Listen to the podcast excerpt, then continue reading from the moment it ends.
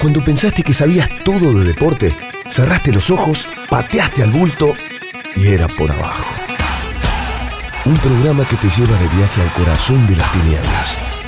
Dos horas en la esencia del deporte. Con Ezequiel Fernández Murs, Alejandro Wall y Andrés Burgo.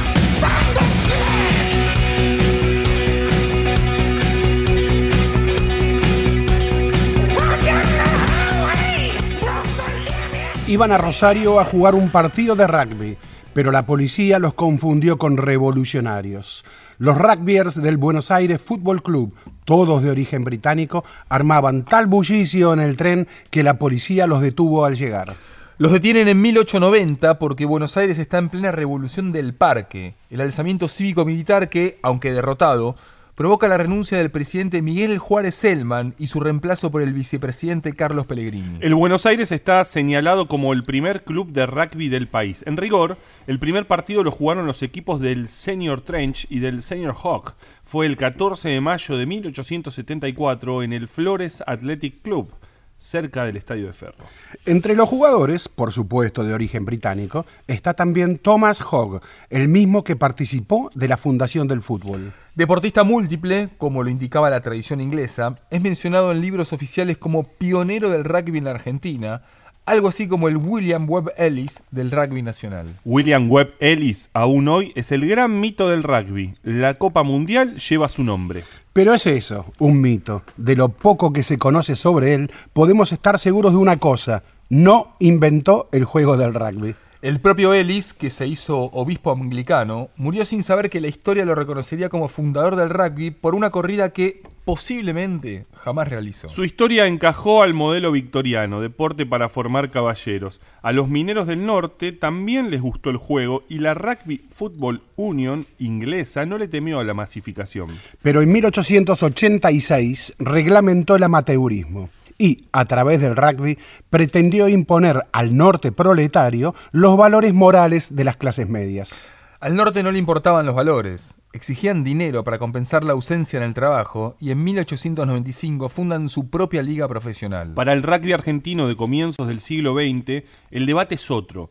Bernardo Husey, por entonces jugador de Facultad de Medicina, logra en 1908 que las actas y reglamentos de la River Plate Rugby Union se escriban en español. En el equipo de medicina, primer campeón criollo en 1906, aunque de segunda división, también jugaba Manuel Fresco, gobernador conservador de la provincia de Buenos Aires entre 1936 y 1940 y admirador de Hitler y Mussolini. Pero el rugby seguía siendo inglés. Muchísimos jugadores se alistaron para combatir en la Primera Guerra Mundial y el campeonato se suspendió por falta de equipos. Para entonces, San Isidro ya era la capital del rugby. Se ganó el apodo luego de que el Club Atlético San Isidro, la academia, ganara 13 títulos seguidos desde 1917 hasta 1930. En 1935, el club casi sancionó a sus jugadores porque habían comido semidesnudos. 385 socios, enojados con la decisión, renuncian y fundan el San Isidro Club SIC. Entre los socios fundadores del SIC está Ernesto Guevara Lynch, padre del Che, que juega por, por poco tiempo en el club en 1947. Su padre se lo prohíbe, tiene asma, puede morirse en una cancha. Considerado por muchos como el deporte con mayor sentido de juego en equipo, el rugby como institución prefiere caminar solo desde su infancia por circunstancias coyunturales, se afilia en 1951 a la Confederación más Comité Olímpico Argentino. Las circunstancias coyunturales a las que ayude el libro, a las que alude el libro oficial de la UAR tienen nombre peronismo. El tradicional Club Universitario Buenos Aires, afiliado desde 1919 y campeón por primera vez en 1931, es intervenido por Perón entre 1953 y 1955. El equipo, el mejor del campeonato en ese momento, se niega a jugar intervenido y desciende de categoría. Los jugadores de Cuba se pasan al Atalaya, primero y por A. Ernesto Guevara de la Serna también había jugado en Atalaya, desafiando al padre y al médico. Insider tesonero y de gran tacle, aunque discreto rugbyer, el Che jugó también en el equipo de la facultad. Un rival preguntó años después por qué el futuro Che ya no estaba en la formación. Porque está haciendo una revolución en Panamá, le contestaron. La gira de 1965 a Sudáfrica es el bautismo de los Pumas. El histórico triunfo 11-6 ante los Juniors Springboks en Ellis Park, Johannesburgo, confirma que nuestros jugadores están a la altura de los mejores. Conquistan resultados históricos. 13-13 con Inglaterra en Twickenham en 1978 y 21-12 a los Springboks en Sudáfrica un día después del desembarco en Malvinas. Hugo Porta anota todos los puntos de la hazaña sudafricana. Hasta su retiro en 1990, Porta marca 530 puntos en 68 partidos con los Pumas. Al rugby, juego colectivo por excelencia, jamás le agradaron las individualidades. Porta se convierte en la primera figura popular de los Pumas. No pertenece a las familias tradicionales del rugby. Un grasa, dicen por lo bajo. Recuerdan sus declaraciones al diario Clarín cuando se consagra campeón con Banco Nación. Pidió un rugby nacional y popular. Agregó que el espíritu del juego era una de las mentiras más flagrantes del rugby y que el tercer tiempo es un verso. Yo no confraternizo con el que un rato antes me sacudió de una trompada. El rugby, que ya exigía dinero para asistir a sus partidos desde 1899, había rechazado en 1932 la afiliación de River Plate lo acusaba a River de fomentar el deporte profesional. Los Pumas cruzan trompadas contra sus rivales en violentos partidos en la cancha de Ferro y viajan a Sudáfrica burlando unas recomendaciones de las Naciones Unidas de boicotear al régimen racista del apartheid. Son ciudadanos libres, amateurs. El discurso se mantiene hasta que en 1987 comienza la era de los mundiales. La alta competencia choca con los principios. Los Pumas sufren ante sus rivales profesionales. No alcanza la garra Puma tradicional. Caen en primera rueda de los tres primeros mundiales, el último en 1995, cuando la International Rugby Board acepta oficialmente el profesionalismo. El Mundial 99 confirma el cambio. La Argentina logra un consagratorio quinto puesto y tras un pequeño retroceso en 2003, el Mundial 2007 marca el punto culminante. Emocionados y en grupo cantan el himno nacional, lloran, la televisión los transmite una y otra vez. Oh, juremos con gloria morir. Luchan como leones en la cancha. Su entrega es contagiosa. El espíritu del rugby, dice la vieja guardia elitista, ofrece un modelo para el país. Ya no les importa que el modelo sea encarnado ahora por jugadores profesionales, como lo revela la tarjeta de crédito que se promociona en el pecho celeste y blanco de las camisetas, un espacio sagrado que ni siquiera el fútbol se anima a tapar. Los últimos románticos del rugby los llama la prensa europea. El capitán Agustín Pichot recuerda al espíritu del Che Guevara, dicen diarios ingleses. El colmo. Para que los aficionados puedan ver un partido decisivo ante Escocia, la AFA ordena retrasar el inicio del clásico River Boca. El partido que se jugó en el Monumental permitía a los hinchas mirar el partido por la pantalla gigante. Cuando un Puma metía un drop, las tribunas gritaban gol. Vinieron luego los mundiales de 2011 y las semifinales de 2015. Lejos, por supuesto, de acercarse a la popularidad del fútbol, el contagio de la fuerza colectiva del rugby llega también hasta la Villa 31 de Retiro. Los vecinos forman el Club Social y Deportivo El Campito. En abril de 2009 juega su primer partido Phoenix Rugby Club, el equipo de los reclusos de la Unidad 9 del Servicio Penitenciario Bonaerense. En las unidades penales de Batán, Campana, San Martín y Mar del Plata también se forman equipos de rugby seducidos por el juego que, mito o no, dicen que inventó William Webb Ellis. En 1823, huérfano y sin dinero, Ellis se ganaba la vida jugando al cricket. Ellis era un profesional del deporte. Esto es un fragmento de Breve Historia del Deporte Argentino. Lo escribió nuestro Ezequiel amigo Fernández Ezequiel Murs. Fernández.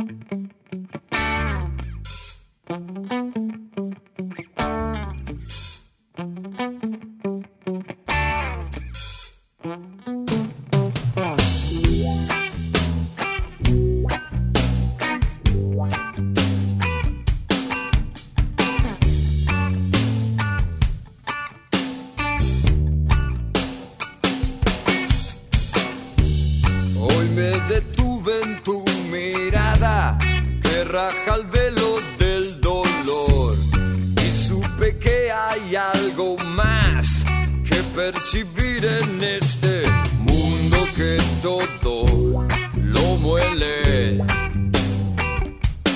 y lo desgarra.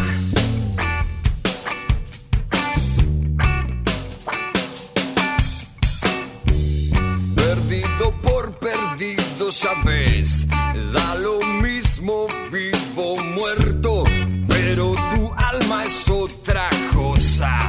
Tu alma es la que te mueve.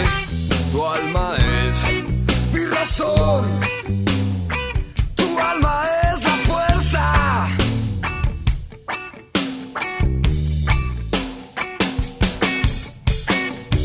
El águila muerte siempre vuelve y afina su aguda vista.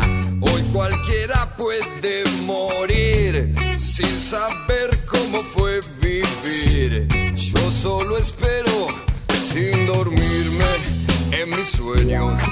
Estar tan lejos, lejos de esa ignorancia.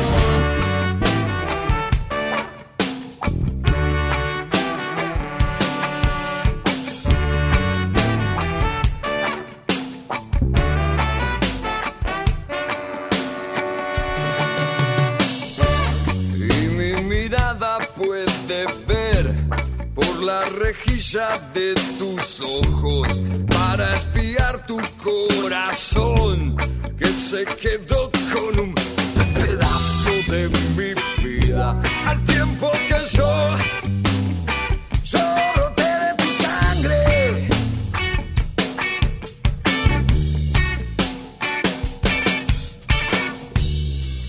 que no hay tiempo que perder, que todo anda a reloj, que se destruye sin razón y la vida muere en un discurso y alguien se encarga de encerrarte y otro prepara el fin del mundo. Y tan lejana queda la esencia que solo el hecho de encontrarte para mí le da sentido,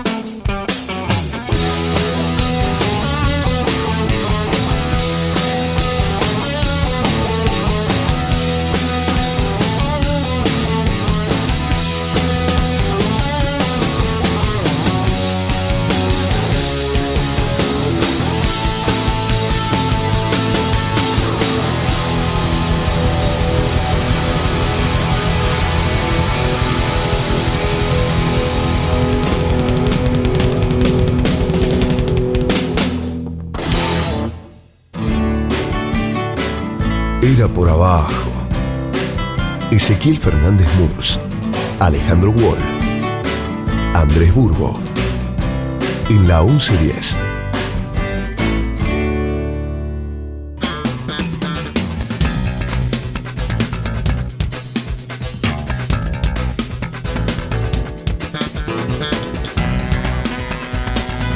Y sí, señores, no podíamos comenzar Era por abajo con un texto de rugby, porque en horas nomás. Este, estamos a cuánto, a seis horas Este, no, un poco más. De acá no. nos vamos en realidad a las 4 de la mañana comienza. Eh, Nos- Le hacemos lo- el aguante esta noche. el ¿no? aguante, obviamente, vamos a hacer el aguante. Mm. Vamos Pumas. Este, Pumas Francia, un partido que es casi clave, es increíble. El primer partido, miren, los mundiales de fútbol te dicen que el primer partido es para... eh, Sí, en el Mundial de Básquet, eh, el reciente Mundial de Básquet, al mismo tiempo, como ya lo empezamos a mirar con, con cierta distancia, el partido clave era el segundo, que era contra Nigeria. Después pasó todo lo que terminó pasando. Sí, mm, Pero en este caso es el primero y es, con, es clave. y con, y con Es clave porque, Inglaterra. porque Inglaterra es muy candidato al, a- al título. Eh, eh, está como que se lo ve como un nivel arriba a Inglaterra. Entonces va a ser muy difícil en el último partido de grupo ganarle a Inglaterra, si llegaste complicado. Entonces este es el partido que Argentina debería ganar para aspirar al segundo puesto y a la clasificación a la segunda fase. Venimos de un mes de mundial menos, este, unas semanas de mundial de China y con, este, vamos a hablar más adelante de esto, pero con las comparaciones permanentes, ¿no? De, eh, de lo que se puede aprender del básquet y demás. Eh, y el rugby fue casi Mm. vanguardista en ese aspecto, lo decías ahí en este en el texto Ezequiel acerca de esta idea de, to- de copiarnos del La espíritu. etapa de noticias. Claro, Todos nos acordamos de esa etapa de Sí. noticias, ¿no? Del 2007. Dos, eh, dos El meses tendré- dos meses tendremos por delante, ¿no? Bueno, No. depende. Sí, todo depende. Bueno, todo depende, por supuesto, Mm. depende y no va a ser fácil, pero quiero decir, tendremos un tiempo en el que, si le va bien, empezarán también las comparaciones con el rugby. No lo dudes. Sí, sí, el juego va a empezar. Pero bueno, Adrián se- Suárez opinando de lo que la política tiene que aprender del rugby. Y sí. Es como si no, como si las cosas que luego Mm. van sucediendo no te dicen, bueno, muchachos, callémonos con esas cosas. Mm. Porque luego los Pumas ganan, pierden, pierden mal inclusive, eh, tiene que cambiar el técnico, pasan cosas que suceden en el deporte del alto rendimiento. conflictos internos. Lo, suceden lo que seguro el deporte no tiene que aprender es del hockey sobre hielo, ¿no? Lo que pasó en las últimas horas, que nos enteramos por lo que terminó siendo la, la nota póstuma de em, Ernesto Rodríguez III. Bomba, puso Ernesto, era uno de, sus clásicos, y el sábado 7 de septiembre puso en, en- en su blog, Efecto, em, que había jugado un equipo, una selección argentina de hockey sobre hielo, una selección mixta de hombres y mujeres, sub-16, contra lo que en realidad era una selección de Islas Malvinas, pero lo que consiguió la Federación Argentina, lo que consiguió entre comillas, lo que acordó fue que no se llamara eh, Falklands o, o Islas Malvinas, sino que se llamara Stanley. Stanley es el es la ciudad, este, es lo que argentino, nosotros llamamos, eh, es lo que para nosotros es Puerto Argentino, para los Kelpers es eh, eh, Stanley. Bueno, se jugó entre el 6 y el 8 de septiembre, hace un par de fines de semana, un campeonato que se llama Copa Latam de hockey sobre hielo. El hockey sobre hielo en Latinoamérica es, la nada, básicamente, porque casi no hay ciudades en las que haya eh, capitales en las que, en la que nieva. Sí, digamos, a través de la cordillera de los Andes, muchos de, nuestros países de esta región del mundo sí tienen lugares con hockey, eh, sí tienen lugares con hielo. Pero claro, por lo general no son los lugares con mayor cantidad de habitantes, con lo cual es un deporte absolutamente marginal. En México se realizó un torneo, en los últimos, años se venía realizando un torneo panamericano. eh, claro, ese torneo panamericano no, no daba plata, entonces los mexicanos dijeron no lo hacemos más. Y ahí apareció un empresario estadounidense pero descendiente de colombianos, el señor Otero, Juan Carlos Otero, que dijo, bueno, yo lo quiero organizar en Miami. Lo organizó el año pasado, fueron cinco equipos, y este año se movió más, tiene cierto, eh, cierto contacto con el hockey sobre hielo de la NHL. Consiguió 21 equipos y en un momento los equipos que se suman son equipos de Malvinas. No es que Otero llamó a Malvinas. ¿Qué fue lo que pasó? Incluso en Argentina, en varios países de la región, no hay mucha gente que juegue al hockey sobre hielo, pero sí hay este, dos asociaciones en, cada país. Acá está la Federación de Hockey sobre Hielo y la Asociación de Hockey sobre Hielo. La relación entre sí es muy mala. Chile había estado a punto de participar el año pasado en este, la TAM Cup de Miami, al final se bajó el último momento, Otero llama a los chilenos y dije, la- les dice, las voy a hacer este año a través del torneo, ¿vienen? Déjanos ver porque estamos viendo, estamos contando los jugadores. Entonces Otero llama a la otra Federación de Chile y la otra Federación de Chile dice, sí, nos interesa. Y ellos se contactan, se contactan con los Kelpers. ¿Por qué? Porque en Punta Arenas y en Puerto Williams, que son las dos ciudades más al sur de Chile, ahí suele haber todos los años un torneo internacional de hockey sobre hielo, que juegan eh, equipos, clubes de Chile, eh, clubes de mm, Tierra del Fuego y juegan también equipos de las Malvinas. El principal deporte en Malvinas es el hockey sobre hielo. Eh, cuando finalmente la principal eh, asociación de Chile le dice a Otero, sí, nosotros vamos a participar como Chile, Otero le dice a Chile B, ya está. Entonces Chile B le dice, bueno, no, pero yo ya había arreglado con estos pibes. Entonces la gente de Malvinas lo llama a Otero y dice, nosotros queremos participar.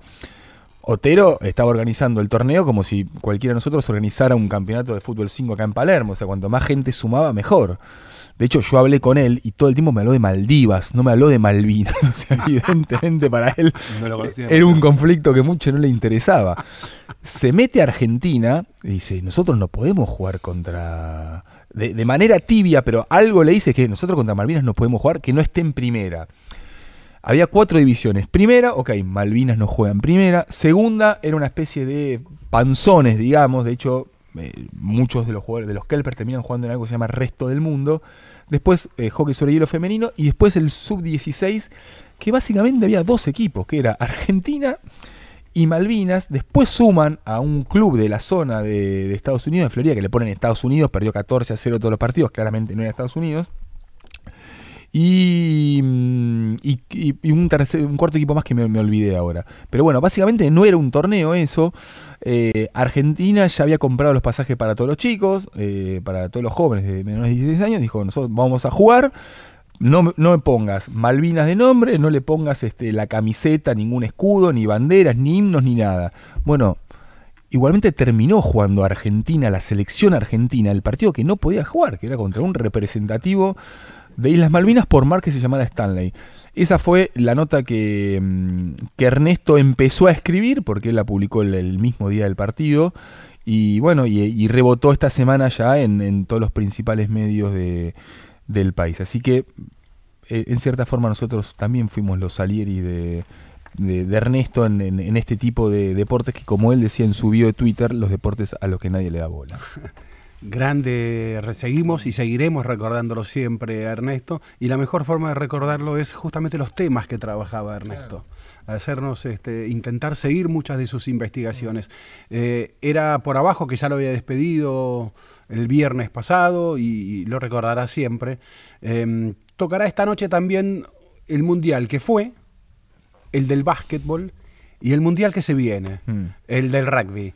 Y en el medio intentaremos saber qué pasa con la barra de River, con la seguridad ¿eh? y con el Boca River que se nos está viniendo cada vez más ¿Y cerca. de Riquelme no vamos a hablar? Ah, perdón, algo de Riquelme también. Forma Sí, parte del Boca River. Forma parte del Boca River, ¿eh? claro. Riquelme también estará allí incluido porque fue confirmado el 12 de diciembre ¿eh? Es su partido. Era por abajo. Todo sobre el deporte local, nacional e internacional. En la radio de tu ciudad. Chuy para mí va a quedar en la historia. Su machada a nivel gestión es equiparable con lo que hicimos nosotros adentro de la cancha. Y él va a quedar en la historia con eso. Eh, a mi forma de ver y a la de muchos, lo que hizo en las oficinas estuvo al mismo nivel que lo que hizo la generación dorada en la cancha. Limpió a la CAB, la blanqueó, la saneó y creó una organización en donde hoy todos están al día, que no tiene deudas, que es transparente y que nadie roba nada. Aquellos que, que les gusta exagerar, eh, hablaban de Escola for President, más o menos, Sí. este, para decir que el básquet poco menos se puede parecer un país. Eh, yo no digo Escola for President, Escola por algo se asemeja a escuela. Hubo columnas Eh, que pidieron que vayan a reperfilar la deuda, otra columna que la política aprenda del básquet. Pero si habla de su deporte, eh, eh, y si alguien puede mostrar compromiso con su deporte, sí, Luis Escola, ahí sí nos eh, tenemos que sacar el sombrero y decir un hombre que ha mostrado compromiso con lo que hace, con su deporte específicamente, es Luis Escola. Y Luis Escola hablaba de Federico Susbielles, el presidente de la Confederación Argentina de Básquet. Hace un mes más o menos hablábamos aquí con Oveja Hernández antes de la partida china, post-panamericano de Lima, y le preguntamos deliberadamente sobre el tema de las camisetas de la selección femenina. Eh, allí que el, problema del error de las camisetas que dejó sin chance de, clasificación a, la selección femenina. Y se lo preguntamos deliberadamente porque habíamos leído y escuchado situaciones que nos parecían injustas hacia una conducción. ¿Toda la dirigencia puede estar englobada en, una misma bolsa? Eh, porque para los periodistas es fácil elogiar al deportista y criticar al dirigente, así como es fácil criticar a los políticos, se critica también a los dirigentes. Por eso estamos comunicados con Federico Susbielles, el hombre a quien Luis Escola elogió, el presidente de la Confederación Argentina de Básquetbol y además candidato a intendente en Bahía Blanca. Eh, Federico Ezequiel Fernández Mur, estamos aquí con Alejandro Wall. Eh, buenas noches, gracias por estar aquí con nosotros. No, un gusto. Muy buenas noches, Ezequiel y Alejandro. Gracias hablar con ustedes. ¿Podemos criticar a toda la dirigencia por igual? No, yo creo que, que, no. Eh, hay, hay, instituciones y bueno, y hay, y hay casos y casos, ¿no? Está claro que, normalmente es lo más, lo más cómodo, ¿no? A veces ante determinado fracaso deportivo, cualquier tipo de circunstancia, bueno, caer sobre la dirigencia. Nosotros la verdad que tenemos claro que nuestro nuestro rol tiene que ver con un rol de acompañamiento, de logística, de pensar y planificar para que estén las cosas a disposición y que generalmente cuando todo está muy muy bien, de dirigente no se habla, es lo que usualmente ocurre, ¿no? Y cuando algo falla o no sucede como, como uno querría o como, como el hincha o el seguidor no quiere, bueno, generalmente por el primer lugar que se cae es por el lado del dirigente, es así. Eh, primero querría saber por qué te parece que Luis Escola pronunció estas palabras. Yo creo que, primero, nada, que es, eh, lo había escuchado, pero cada vez que lo escucho me, impacta por, por, lo que Luis representa, por, por, lo cuidadoso que él es para todo. Eh, me genera, a la par de satisfacción, me sigue reforzando la responsabilidad que tengo desde el primer día en el cual, bueno, Luis y, y sus compañeros ya por el 2014, digamos, confiaron en mí para, para empezar a ordenar en aquel momento con una intervención a una confederación de básquet que tenía más de 4 millones de dólares de deuda, con la verdad una situación de imagen institucional internacional y, nacional muy deteriorada, sin proyectos, sin ningún tipo de documentación interna. Y bueno, creo que él sabe, porque, porque siempre ha estado cerca del, enorme esfuerzo que tuvimos que hacer, del, del, de la cuesta que tuvimos que subir para, para ordenar y bueno, lo, lo que significa hoy también tener una confederación que sin lugar a dudas, si bien es cierto hay hay cosas por hacer, porque los proyectos a largo plazo siempre llevan tiempo, tiene hoy un, método, una, una planificación, una plataforma que bueno le, le, permite al básquet argentino no solamente competir, sino bueno poder soñar con, con fundamentos sólidos en, poder mantenerse en la Liga Mundial por mucho tiempo. Federico, eh, la generación dorada coexistió con eh, una dirigencia a la que luego, como eh, contamos, cuestionó y de hecho hay una causa judicial al respecto de la que la CAP es denunciante con Javier Bacaro, el Germán, Bacaro, tu, tu, antecesor, digamos, con intervención en el medio. Pero, digamos, uno piensa que una buena dirigencia puede derivar en eh, un equipo como el que vimos en China, eh, y sin embargo eso no sucedía con la generación dorada. ¿Cuánto se establece esas líneas de una buena administración deriva en, un buen, en buenos resultados eh, deportivos? Yo creo que la buena administración, un buen plan deportivo en una federación, especialmente en lo formativo, te puede ampliar la base de la pirámide de deportistas, que, que en eso estamos, no tanto en el masculino como en el femenino, y después generarte una, un, trabajo sobre los mejores talentos que, que, te permita recambiar, digamos, ¿no? Como que te alargue, eh, te alargue los procesos, te lo permita refrescar y me parece que en esa línea eh, sí hay un trabajo importante en lo dirigencial. Mm. El otro, la verdad que lo que hemos hecho en, estos años y, lo seguimos haciendo todo el tiempo es tratar de mejorar la estructura digamos, organizacional, que tiene que ver con nuestras elecciones eh, absolutas, mayores, poder planificar con tiempo. Eh, de hecho, nosotros ya estamos trabajando y avanzando en la planificación de la preparación de, de Tokio, eligiendo con ovejas muy cuidadosamente rivales, eh, tiempo de descanso, tiempo de viaje, eh, qué es lo mejor para la selección, ampliando el equipo multidisciplinar que la selección tiene. y después el mérito absoluto, obviamente, que es de Sergio en la planificación, en la de la gestión, en la estrategia que ha tenido el equipo, en definir ese perfil y bueno, y en este grupo de jugadores que que la verdad que con una determinación increíble se animó nada más ni nada menos que a desafiar los logros de la generación dorada, que yo creo que fue el paso más difícil, el animarse a, a competir con, con su estilo contra una selección que durante 15 años lo logró todo, y estos jóvenes con, con que también, digamos, repiten valores, forma de ver el juego eh, y jugando de una manera distinta, también ha elevado muy considerablemente eh, el umbral de producción en, en, una producción colectiva y nos ha llevado al, al subcampeonato del mundo. ¿no? Esto, por supuesto, que, que vuelvo a reiterar que es mérito total de, del equipo y del entrenador y nosotros sí sabemos que hemos estado a la altura en la planificación y que han tenido a disposición en los 60 días de, entrenamiento todo lo que una selección de primer nivel debe tener cerca.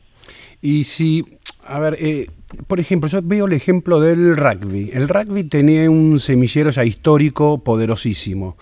Eh, un público de clase media, pero cuando el rugby se profesionaliza y cuando en los últimos años especialmente recibe un dinero de la internacional, de la federación, de su federación internacional, le permite esto crear centros de entrenamiento a distintos lados y hoy se ve claramente en que, a ver, van, eh, está, comenzando el mundial justo de rugby y el plantel es mucho más amplio, es decir, no, no son solo 15 jugadores, hay muchos jugadores y no se sabe si el suplente puede ser mejor que inclusive que, que el titular.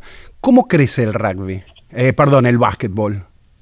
La verdad que es distinto porque, bueno, nosotros lamentablemente el, el, formato, digamos, de nuestra Federación Internacional no tiene que ver con un esquema de financiamiento para, para el desarrollo que el rugby utiliza también y que le está dando, la verdad, creo que muy buenos resultados para ampliar la cantidad de equipos que practican y que van mejorando sus capacidades, ¿no? En este caso, eh, el trabajo tiene que ver con planificación propia, con, con financiamiento propio de digamos, de, sponsors, de lo que hacemos a través de las federaciones y después el, acompañamiento, por supuesto, que es muy importante de, de lo que tiene que ver con viáticos, con la posibilidad de, de, bueno, becar también entrenadores formativos y la Secretaría de Deporte, pero bueno, eh, si uno compara los presupuestos eh, disponibles de nuestra federación con presupuestos, mm, por dar ejemplo, ¿no? de, de España, Grecia, Serbia va, va, a encontrar que son, digamos, sustancialmente menores, ¿no? Más allá de eso nos, nos rebuscamos y tenemos hoy un programa, la verdad que muy interesante, con programas, digamos, y, de, y campamentos de detección en todo el país, con coordinadores regionales eh, y provinciales de seguimiento, con una plataforma online que hemos desarrollado eh, nosotros, que es multidisciplinar, que está siguiendo a más de 700 jugadores y jugadoras en todo el país. O sea, el básquetbol eh, vuelve a tener un, un programa de, de, mucha calidad que empieza a ser imitado y, y, y, mirado en otros lugares, no más allá de este logro eh, deportivo, claramente la Cava ha cambiado su perfil de, de trabajo, tenemos un método también que, que, se lanzó hace un par de años que, unifica miradas y, y, metodología de trabajo en, en, la formación de los chicos y chicas de los 13 años y vamos a estar lanzando en 15 días lo que tiene que ver con unificar miradas también, es lo que tiene que ver con el minibásquetbol, ¿no? que es cuando los chicos y chicas comienzan a practicar este deporte. Así que bueno, estamos en esa empresa de, de estructuración, de, de, generar una organización que, que sea previsible y bueno, que nos permita utilizar esa, esa gran estructura federal que tiene la, la Argentina en el básquetbol, que esto sí es una ventaja sobre otros lugares del mundo, que es más de 2.000 clubes que a lo largo y ancho del país hacen básquetbol. ¿no? Sí, el fútbol... Eh obviamente con otros tiempos, otras repercusiones, otras situaciones. Yo creo como que tarde eh, empezó a incorporar otros conocimientos a la preparación. Eh, en cambio el básquet es como que, no sé, yo siempre lo vi como un deporte muy cerebral. Y la gente que conocí de básquet, siempre la conocí como gente con mucha cabeza, con mucha planificación uno no sabe si es porque el mismo juego los hace así, si porque qué llama, qué está primero, ¿no? Si, si esa persona jugador o ese jugador persona. Eh, esa, esa cabeza planificadora del basquetbolista, ¿cómo se traslada a esa planificación que nos estás contando? Y bueno, tiene que ver con eso específicamente, ¿no? Con, con pensar estructuras, digamos, que amplíen la pirámide de un lugar, eh, después que que a través del método, digamos, también entienda que, tiene que ir sumando miradas y saberes, ¿no? Hoy nuestras planificaciones y nuestros programas no solamente tienen la mirada del entrenador, que era lo predominante quizás 10 años atrás, sino también que la integran, bueno, preparadores físicos, eh, fisioterapeutas, eh, por supuesto que médicos, eh, nutricionistas, psicólogos, digamos, ahí un entendimiento, digamos, que hay que trabajar eh, multidisciplinarmente, con, con, miradas que también muchas veces tienen que ver con el propio atleta, con el programa de desarrollo individual que cada jugador necesita, y bueno, conforme va avanzando en su formación, digamos, aplicar eh, la misma ciencia en el análisis del juego, lo que tiene que ver con las selecciones absolutas, ¿no? El, equipo nacional, eh, si uno veía antiguamente, si remonta 10 años atrás, normalmente había un, un entrenador principal y un asistente, ¿no? Hoy el equipo nacional viaja con, con el entrenador principal, que es Sergio, y viaja con cuatro asistentes, que bueno, cada uno de ellos tiene una labor de, de análisis del rival, de bueno, algunos trabajan más en lo ofensivo, otros en, lo defensivo, con un trabajo de edición de video, análisis estadístico permanente, con plataformas internacionales. La verdad que, el, trabajo es, eh, en el básquetbol en sí, la planificación es, es muy puntilloso, hay un, un, gran escauteo, digamos, de, y conocimiento sobre lo que hace el rival, y, es como una partida de ajedrez en el cual, por supuesto, los entrenadores planifican y después, bueno, la ejecución de los jugadores es lo que los llevan adelante. Traduciéndolo un poco, en, el mundial que terminamos de vivir, Argentina, digamos, claramente en, personal, en, el alargue que tenía cada uno de los equipos, eh, en, experiencia, era menos que varios de los equipos que estaban. Y sin embargo, en la estrategia, digamos, logró imponerse y dominar el juego con, con mucha presión defensiva, con vértigo, con, eh, digamos, con, con mucha verticalidad a equipos que son muy superiores, como por ejemplo Serbia y Francia y un equipo en el cual la partida de ajedrez la gana el, entrenador rival fue la final España, en el cual nos domina con, con claridad, ¿no? Entonces una mezcla de estrategia y ejecución de, los jugadores que, que, es bastante fino y bastante lindo de ver. Eh, estamos hablando con Federico Susbieres, eh, presidente de la Confederación Argentina de Básquetbol y también candidato intendente de Bahía Blanca por el Frente de Todos. Em, eh, vos, bueno, esto, este dato último marca también, supongo, también una posición respecto a esto que te voy a preguntar, pero el básquet también se desarrolla y mucho en los clubes de barrio, en los clubes eh, pequeños, este, los pibes y pibas empiezan a, jugar ahí. Eh, bueno, jugadores este, como, como Escola, si bien este, en un club como Ciudad de Buenos Aires, que es un club mucho más grande, pero empiezan ahí. Eh, ¿Cuánto se vincula todo esto con poder tener una política que pueda desarrollar mucho mejor los clubes que fueron muy dañados en los últimos años? Y es importante, ¿no? Yo en esto, bueno, en esta semana tuve, tuve alguna oportunidad de, comentarlo, ¿no? Yo creo que eh, nosotros necesitamos a nivel país otra mirada sobre el deporte, ¿no? En esto, eh, en esto soy claro, yo hoy soy candidato intendente por el frente de todo, ¿no? Tengo una mirada distinta a la que el gobierno actual plantea en términos económicos y distintas políticas que implementa, pero que yo creo que en materia deportiva los distintos gobiernos que han pasado en las últimas décadas tienen una deuda con el deporte eh, nosotros necesitamos tener otra mirada, digamos, ¿no? en, ese aspecto, poder entender la, importancia que el deporte tiene eh, para el desarrollo de, los países, de los pueblos, ¿no? Eh, me parece que Argentina, saliendo de lo que fue el primer gobierno de Perón, que uno veía un, proyecto a largo plazo y un trabajo muy fuerte en poder vincular al, deporte y la escuela, pasado esa etapa, la verdad que nunca logramos, digamos, mejorar esa esa vinculación, con lo cual no pudimos ampliar nuestra, nuestra pirámide de deportistas de una manera eh, importante. Eh, sigue siendo una actividad, digamos que en cierta medida no, no, es igualitaria, porque hoy al, deporte federado solo puede acceder un número reducido de, bueno, de chicos y chicas en todo el país porque no tienen la metodología de acceso y, y, esto, digamos, realmente dificulta porque por más que uno trabaje en, la alta competencia de buena manera, yo creo que en eso el nacimiento del ENAR eh, ha dado eh, pasos en firme de buena manera. Si uno no logra mejorar, digamos, la, la captación y ampliar la cantidad de jóvenes que juegan, no va a poder tener cambios eh, tan fuertes como uno necesita. Y, y, si uno ve, digamos, los países que uno muchas veces observa como modelos en cuanto a equidad, igualdad y acceso a determinadas circunstancias como la salud y la educación, todos tienen programas deportivos de, digamos, de, primer nivel, ¿no? Porque no solamente tiene que ver con un resultado, sino que tiene que ver con, con valores, con una mirada específica con, y con criterios que generalmente también te elevan tu nivel de relacionamiento y de vida en comunidad. Eh, te escuché hablar de, del, del, 48, del primer peronismo y el deporte. Eh, no pude dejar de, recordar de la imagen última que vi del negro González con sus 94 años, este, emocionado a ver si, si había otro título mundial este, y, de recordar inclusive que jugadores que que, fueron prohibidos eh, en su competencia eh, por, por haber aceptado ser profesionales. Eh. Este, durante 11 años se les cortaron las carreras y sí, algunos de ellos, sí, los que quedan vivos, una, con una calidad de persona, de gente extraordinaria.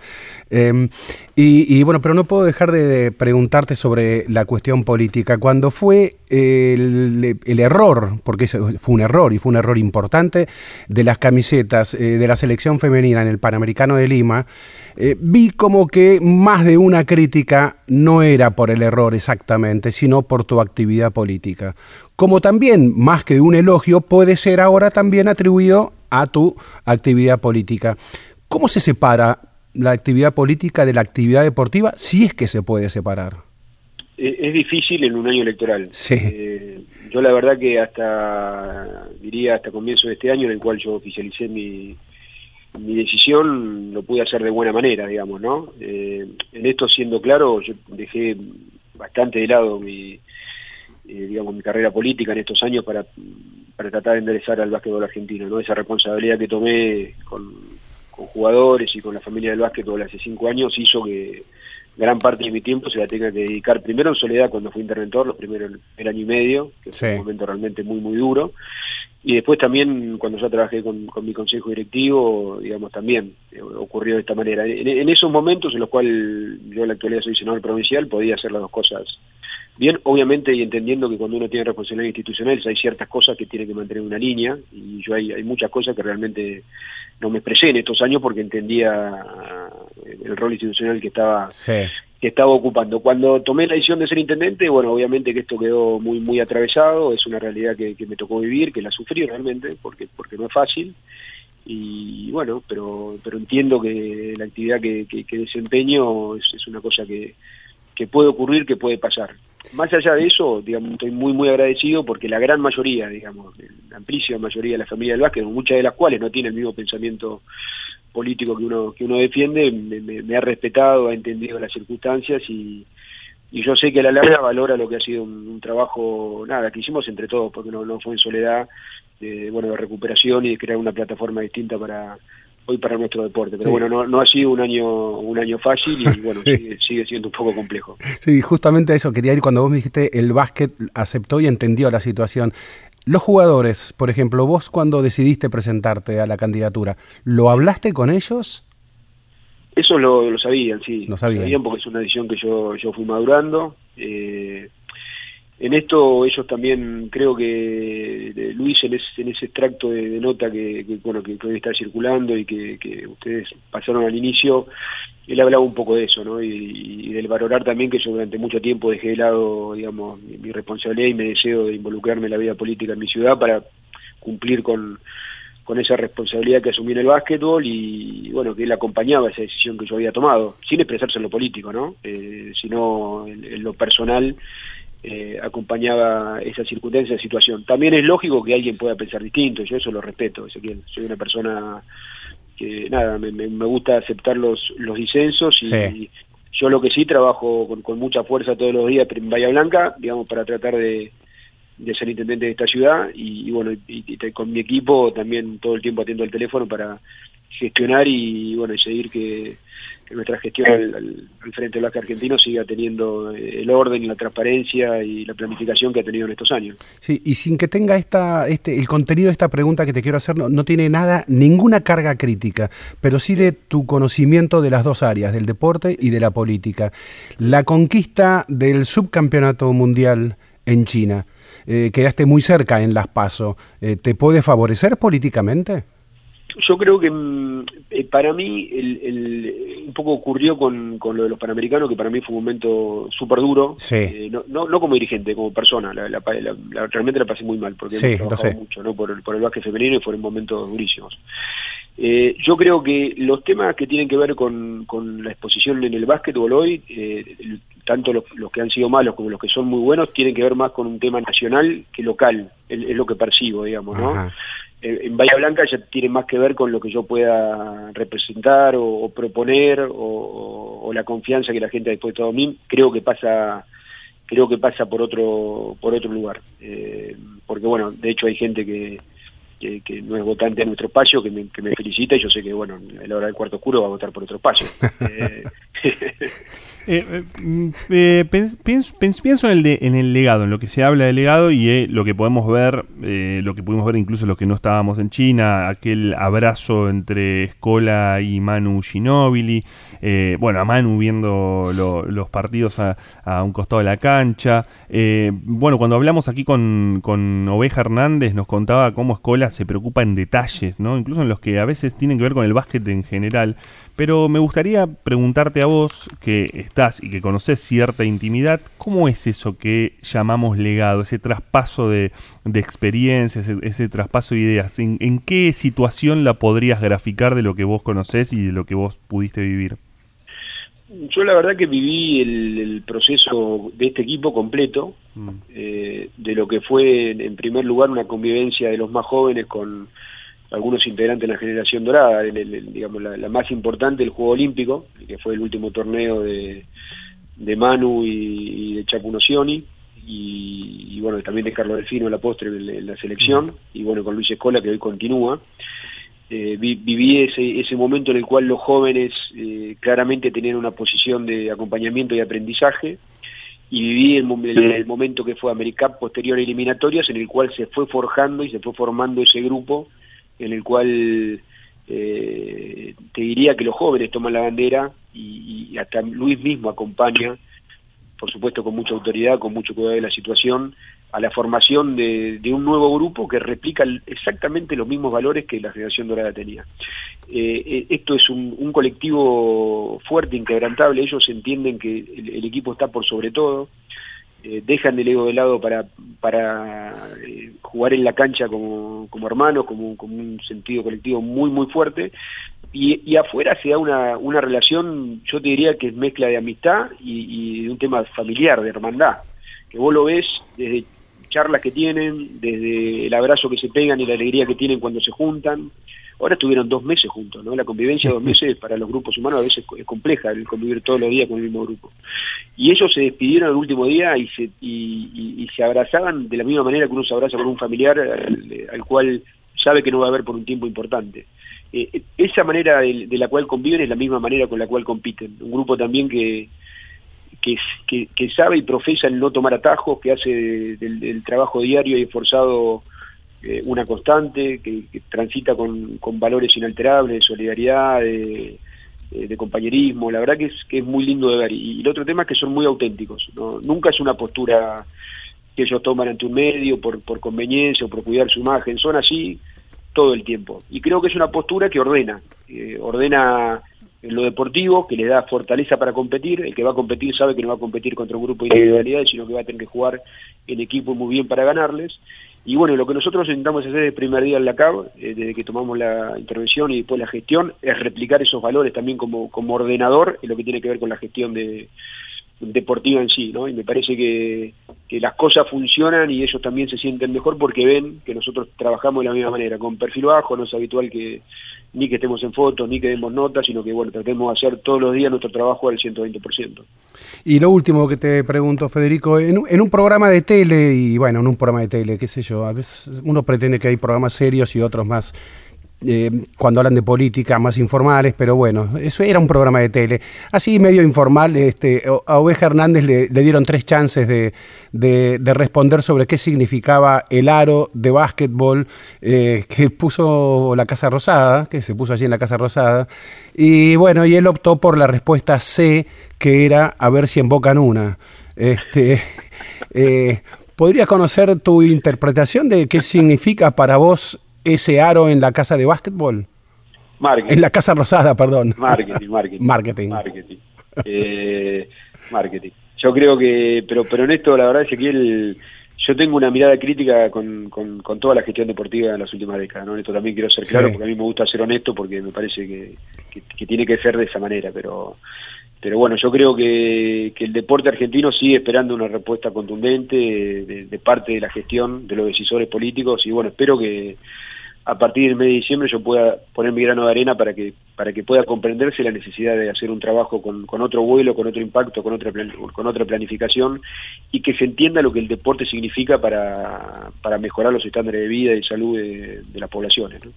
Federico Susbieles, presidente de la Confederación Argentina de Básquetbol, eh, muchísimas gracias por esta charla en Era por Abajo. Bueno, muchísimas gracias. La verdad que es un gusto siempre eh, poder hablar y bueno, eh, especialmente Ezequiel, una persona que, que- que te admiro y te leo hace muchos años. Así que muchas gracias. Abrazo grande, muchas gracias. Abrazo. Un abrazo. Chao Alejandro.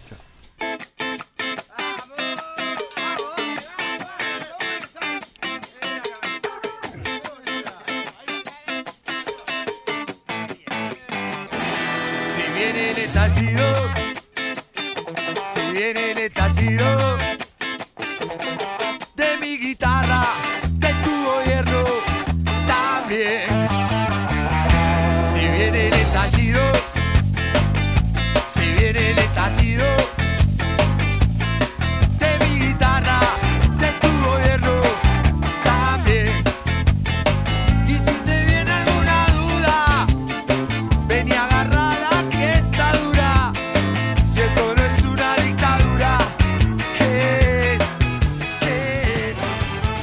por abajo.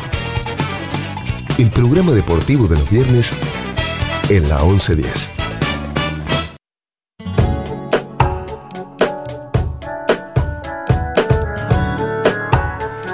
Y ya contamos literalmente con los dedos de la mano las horas que nos quedan para el debut de los Pumas en el Mundial de Rugby.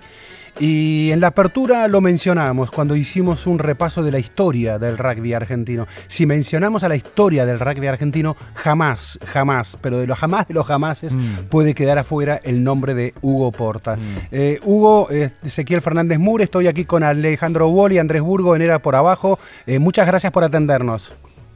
Hola, ¿qué tal? Muchas gracias, muchas gracias por, por llamarme. ¿Cómo no te íbamos a llamar si hay que hablar de rugby? Eh, contame, contame, a ver, qué. Porque, a ver, yo primero te digo yo, para mí es como incierta mi, se- mi sensación de un debut tan complejo. ¿Vos cómo lo estás viviendo? Ah, bueno, lo vivo con la, la emoción y la expectativa de poder ver a los Pumas nuevamente en un mundial, eh, pero también con la con la visión y la realidad de saber que eh, es una zona muy difícil la que le ha tocado al equipo y eh, en los torneos mundiales es muy importante el tema de las lesiones, pero eh, por otro lado lo vivo con alegría y estoy contento porque pienso que todos los jugadores de los Pumas están sanos y jugar un compromiso tan importante como el partido con Francia eh, en el primer partido este, mejor tener a- al equipo bien sano y bien entrenado, ¿no? E- Esta clasificación de Jaguares a la final eh, del Super Rugby, eh, por un lado eh, fue como un factor sorpresa, que agradable, extraordinario por un lado, y por otro lado que tal vez complicó un poco la preparación de los Pumas y tal vez nos colocó un poco la vara muy alta, eh, porque ahora es un mundial y sabemos que es otra cosa.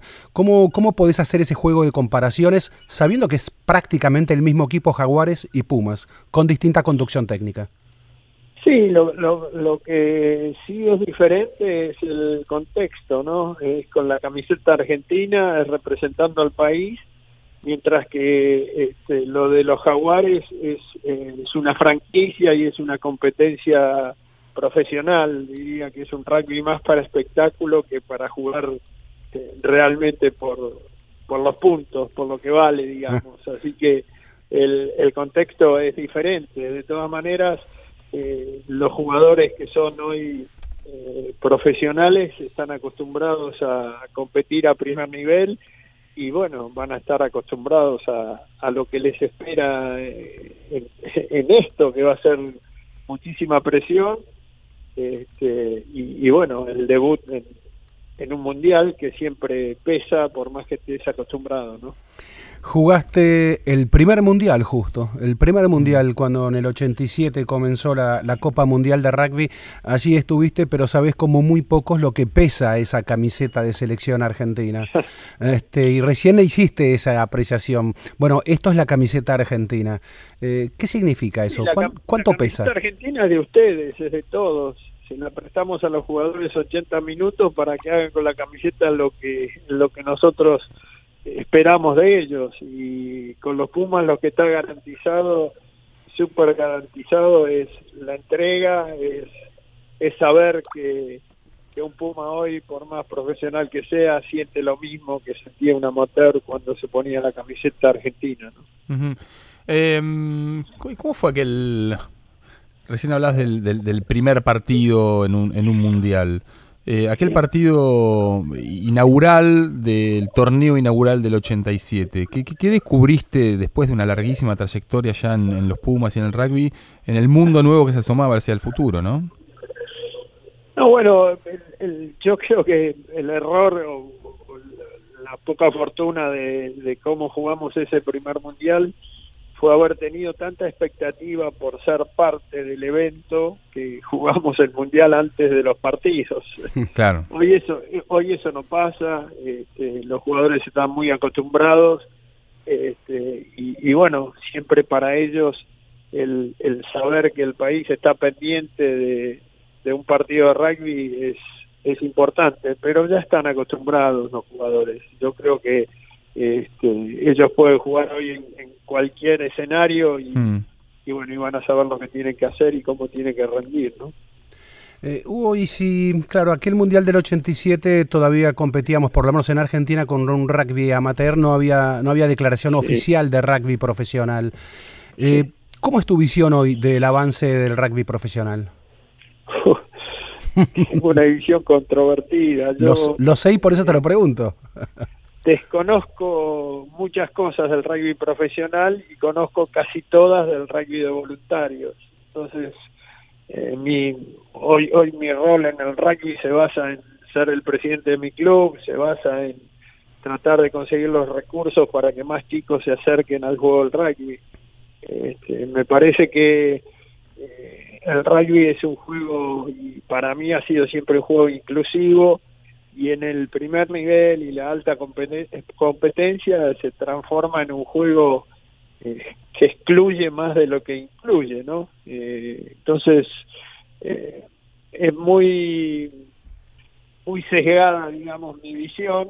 Yo creo mucho en, en respetar las culturas de los países y nosotros tenemos una cultura de clubes muy muy importante.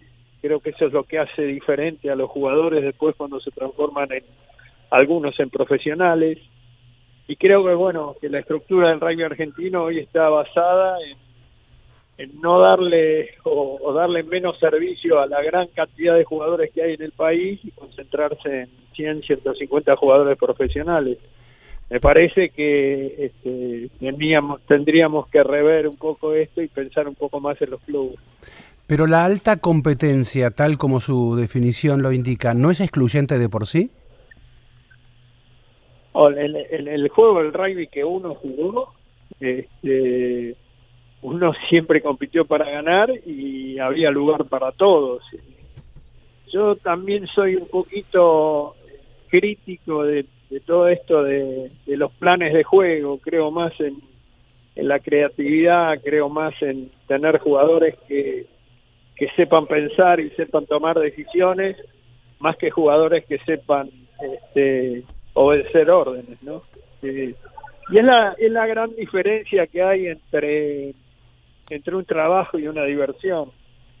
Cuando uno se divierte o juega al rugby por diversión es dueño de uno mismo. Cuando uno trabaja es, es un trabajo, tiene un patrón, y las cosas son diferentes. Hugo, eh, recién hablabas acerca de lo, lo, de lo, inclusivo, de lo que significa el rugby. Vos fuiste secretario de deportes, además, y quiero preguntarte sí. entonces cómo ves también el contexto ¿no? en, que, en el que crece ese rugby. Vos hoy estás al frente de Banco Nación.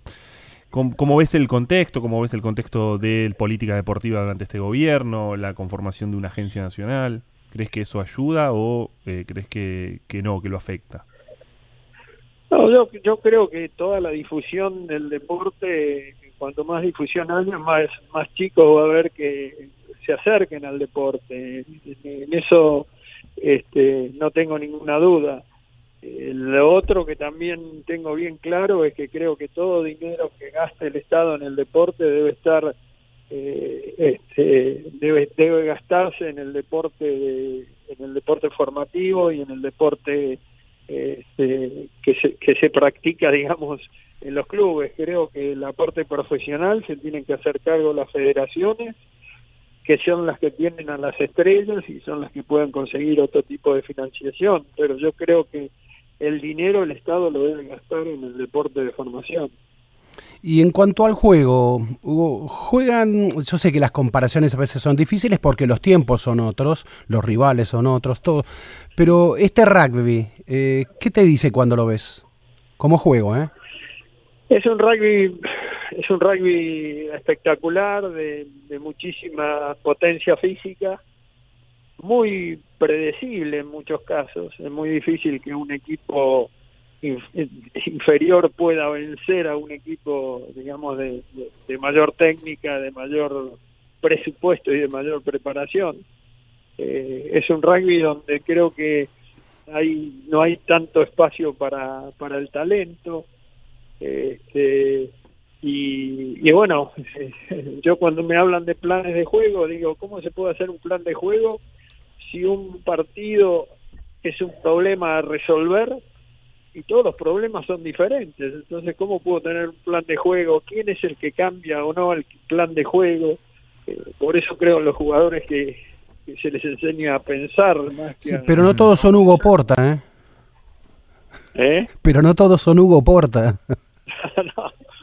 no, no, este, no sé, yo es, es lo que siento que, que debe transmitir y debe hacer el deporte, Eh, el permitirle a los chicos la libertad de, de, de tener la posibilidad de elegir y, y de ser ellos los que tomen las decisiones. ¿no? Mm. ¿Y, y- y te gusta cómo llegan los Pumas a, a este mundial? Sí, me gusta, creo que hay una, una preparación este, muy, muy, este, muy pensado. Este, me gusta que, este, que hayan podido este, tener a su disposición todos los, los recursos este, que han tenido a disposición y bueno, ahora hay que esperar de ellos el, el, el que den lo mejor con la camiseta argentina, que no, no lo dudo que va a ser así, ¿no?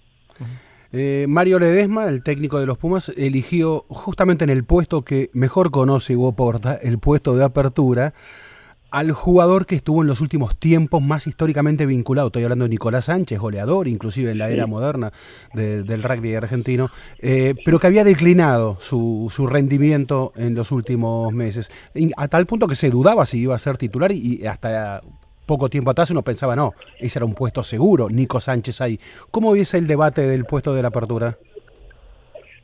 No, creo que el que se pone la camiseta que va a ser Nico es el mejor del país, eso no tengo duda. Eh, creo que es un jugador muy importante eh, por, por el pie y por, por los puntos que puede marcar este, pateando desde el piso, eh, que es un jugador que todavía tiene, y él lo debe saber, cosas para mejorar, ¿no? Este, pero eh, es un jugador experimentado y que para una para un debut en un mundial me parece que es la elección correcta.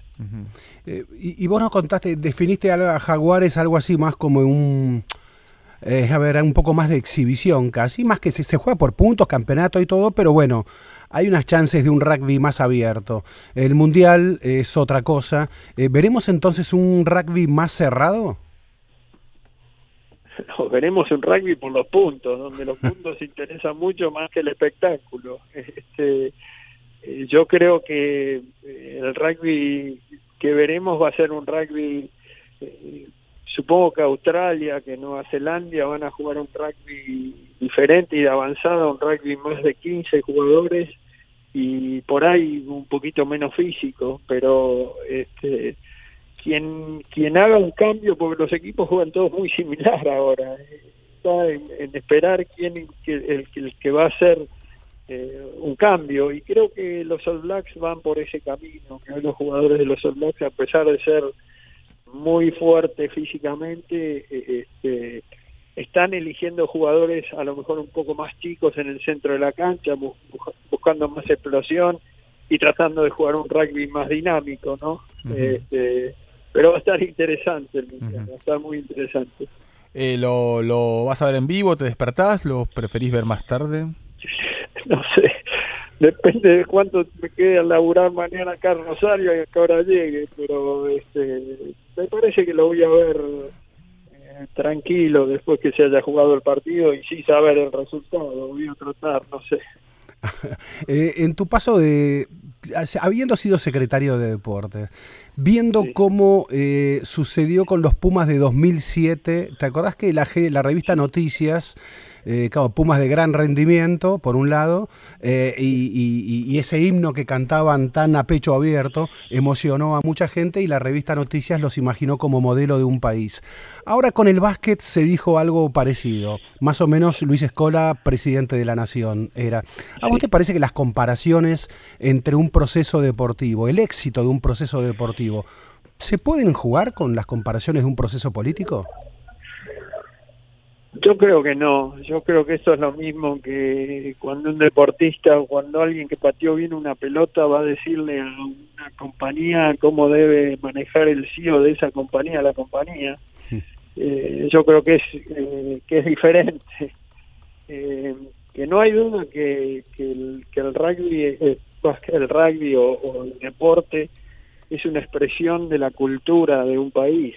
Eh, esto señala que tenemos gente capaz eh, que puede jugar en equipo y que a veces, bueno, se pueden tomar algunos principios este, para para ejemplificar hacia dónde tendría que ir el país, pero creo que un proceso político es algo totalmente diferente, algo mucho más pensado y menos espontáneo que, que un, un evento deportivo. Como, como deportista notable que fuiste, eh, ¿viste, por ejemplo, el Mundial de Básquetbol? Sí, lo vi, lo escuché a Escola, me parece eh, espectacular, lo vi desde la distancia, porque no soy un especialista en el básquet, pero he visto cosas y he escuchado cosas eh, interesantes, como que a los jugadores les divertía jugar juntos, como que este, la pasaban bien, como que pudieron convivir sin, dejando eh, cosas personales de lado. Creo que esas son las cosas que se deben tomar. Está bien, pero siendo entonces súper profesionales, porque si hay un profesional de su deporte es Escola en el básquetbol, profesional Sí. aparte comprometido, tan comprometido que lideró un cambio en una conducción de su deporte que él consideraba equivocada, y no solo equivocada, sino que estaba cometiendo algún delito, cosa que está inclusive ante la justicia. Y es un Sí. súper profesional. Entonces ahí es donde yo digo, se puede ser un súper profesional con una actitud amateur. Sí, totalmente. Recién yo te dije que lo que diferencia al jugador de rugby argentino profesional de los jugadores del exterior profesionales es su raíz amateur, es su formación. Y la formación de escuela tiene que haber sido en un club, como ha sido la formación de los jugadores de rugby de la Argentina. Entonces lo que hay que valorar es ese trabajo de la gente que en forma voluntaria da su tiempo para que Escola sea hoy el profesional y el gran jugador que ha sido.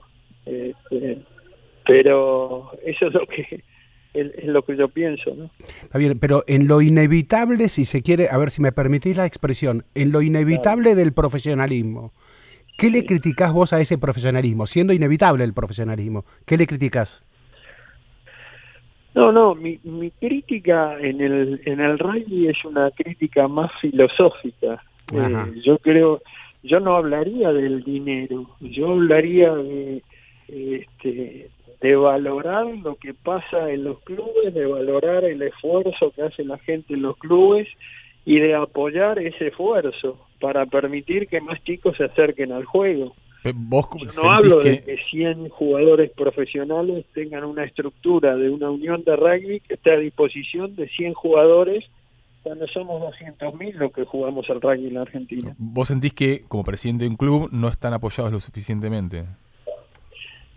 No, yo, yo me siento, me siento como, eh, este, siento como una amenaza para los clubes el que empiecen a surgir este, nuevas franquicias y se empieza a pensar en todo en, en compe- en competencias profesionales todo el tiempo. También pienso en la formación de los individuos, ¿no? Porque si tomamos el rugby como una profesión es un es una manera de vivir. Este, y, y bueno, ¿qué va a pasar con la formación de esos jugadores en el futuro? No sé. O sea, el ¿Cómo hecho de que, el hecho de que, por ejemplo, Banconación forme a un pibe durante, no sé, desde los 12 hasta los 19 años, y ese, y ese pibe no juegue nunca en la primera de Banco Nación porque lo, se lo lleva alguna franquicia profesional del nuevo rugby argentino. ¿Eso no te gusta? No, me duele. Yo cuando formo un chico en mi club es para verlo jugar con la camiseta de banco en la primera de banco, pero Sí. yo no puedo hacer nada por por privarlo de, de un futuro si él cree que puede ser un jugador profesional. Lo que sí, él debe entender que ha pasado una barrera y que, bueno, eh, no se vuelve a ser amateur, ¿no? Pero es cola, ¿no vuelve a ser amateur siempre?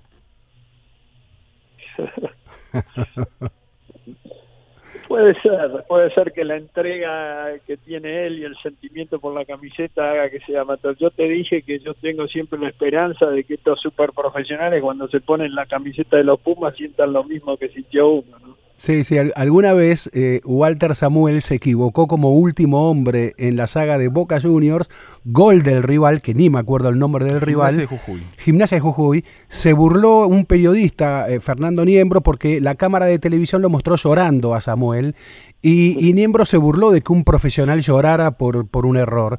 Y entonces Bielsa fue el que más destacó ese llanto amateur. Eh, que, que- que Samuel, pese a jugar en la primera de Boca, ganar mucho dinero y tener ya una futura transferencia a Europa, tenía eh, eh, en su piel, en su ser, esa condición de tipo que ama lo que hace. Sí, me parece, bueno, me parece buenísimo la, la mención a esto. Yo, yo estoy seguro que, que los chicos cuando se ponen la camiseta argentina sienten lo, lo mismo que sentía uno. No tengo duda de eso. Yo creo que los jugadores, siempre me siento cerca de los jugadores, aunque sean súper profesionales, cuando se ponen la camiseta argentina. Ah, Y, y la última pregunta que te hago, Hugo. Eh, eh, este rugby súper profesional, más físico, eh, donde, bueno, son jugadores, son moles, son tipos de ya de arriba de 100 kilos y casi en cualquier puesto, eh, cerca de los 2 metros en la mayoría de los puestos, son más potentes, son más veloces, son más pesados, esos choques son choques más explosivos. Eh, ¿Cómo ves la cuestión de la salud? Y la veo compleja, porque hoy un jugador que juega a primerísimo nivel a los 21, 22 años, muchas veces tiene una o dos operaciones encima, ¿no? Este, así que lo veo en ese sentido con, con preocupación. También veo que los jugadores, eh, los jugadores que son amateur, eh, por imitar a los jugadores profesionales, muchas veces tienen lesiones que, que son graves. Entonces, también creo que habría que pensar si, si el rugby de voluntarios, el amateur, tiene que jugar con las mismas reglas que el rugby eh, super profesional, ¿no? Y después, bueno, en el rugby profesional pasan cosas increíbles. Son tan fuertes los jugadores y están tan desarrollados físicamente que a veces les molesta el, el, el balón. O sea, el, el rugby es un juego de pelota, es un juego, este, no es una lucha de titanes. Este, y llegan a tener estrategias de decir, bueno, patearle la pelota al rival y bueno, vayamos a taquearlos, sea, presionarlos, porque eso es lo que tenemos que hacer y así vamos a ganar el partido. Y la verdad, el rugby es para divertirse, para jugar con la pelota. Este, eh, algunos, algunos, algunos equipos este, les molesta, les molesta jugar con la pelota, ¿no? logremos en unas horas nomás eh, y obviamente ahí alentando a los Pumas. Te agradecemos muchísimo, Hugo Porta, esta charla eh, con Era por Abajo. Eh, la verdad, Ezequiel, siempre es un placer hablar con vos porque eh, cuando se produce un diálogo con gente inteligente, la- los resultados son superadores. Así que estoy muy contento que me hayas llamado y bueno, espero que los Pumas ganen como, como todos los argentinos queremos a las 4 de la mañana allá en Japón. Uf, abrazo enorme, muchas gracias. ¿eh? Abrazo. Chao, chao.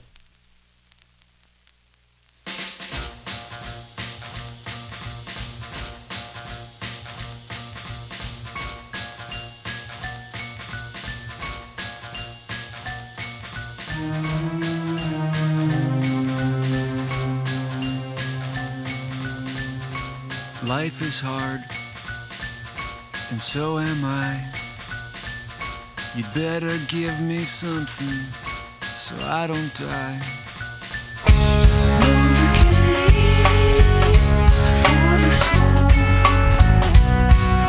Before I sputter out, before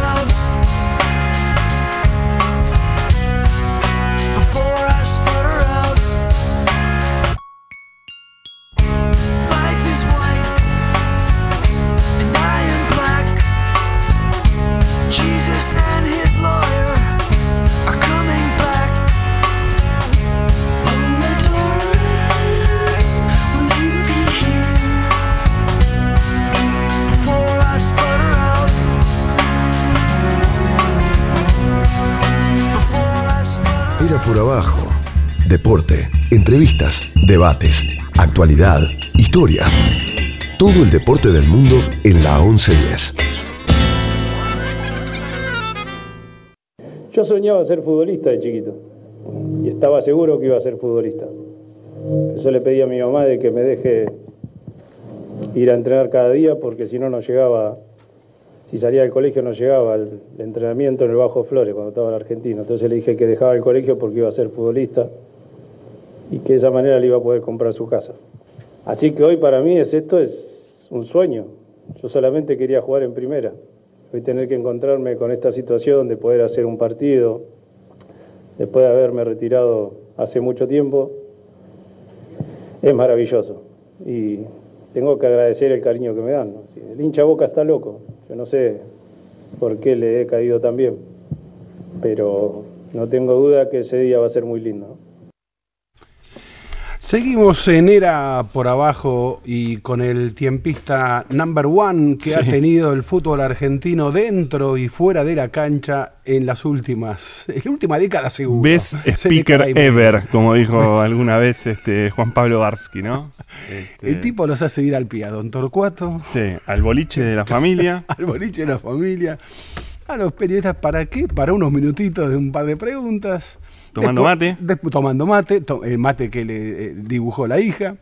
Este, y, eh, y- y diciendo a su modo, al modo de Riquelme, Sí. lo que él siempre quiere decir.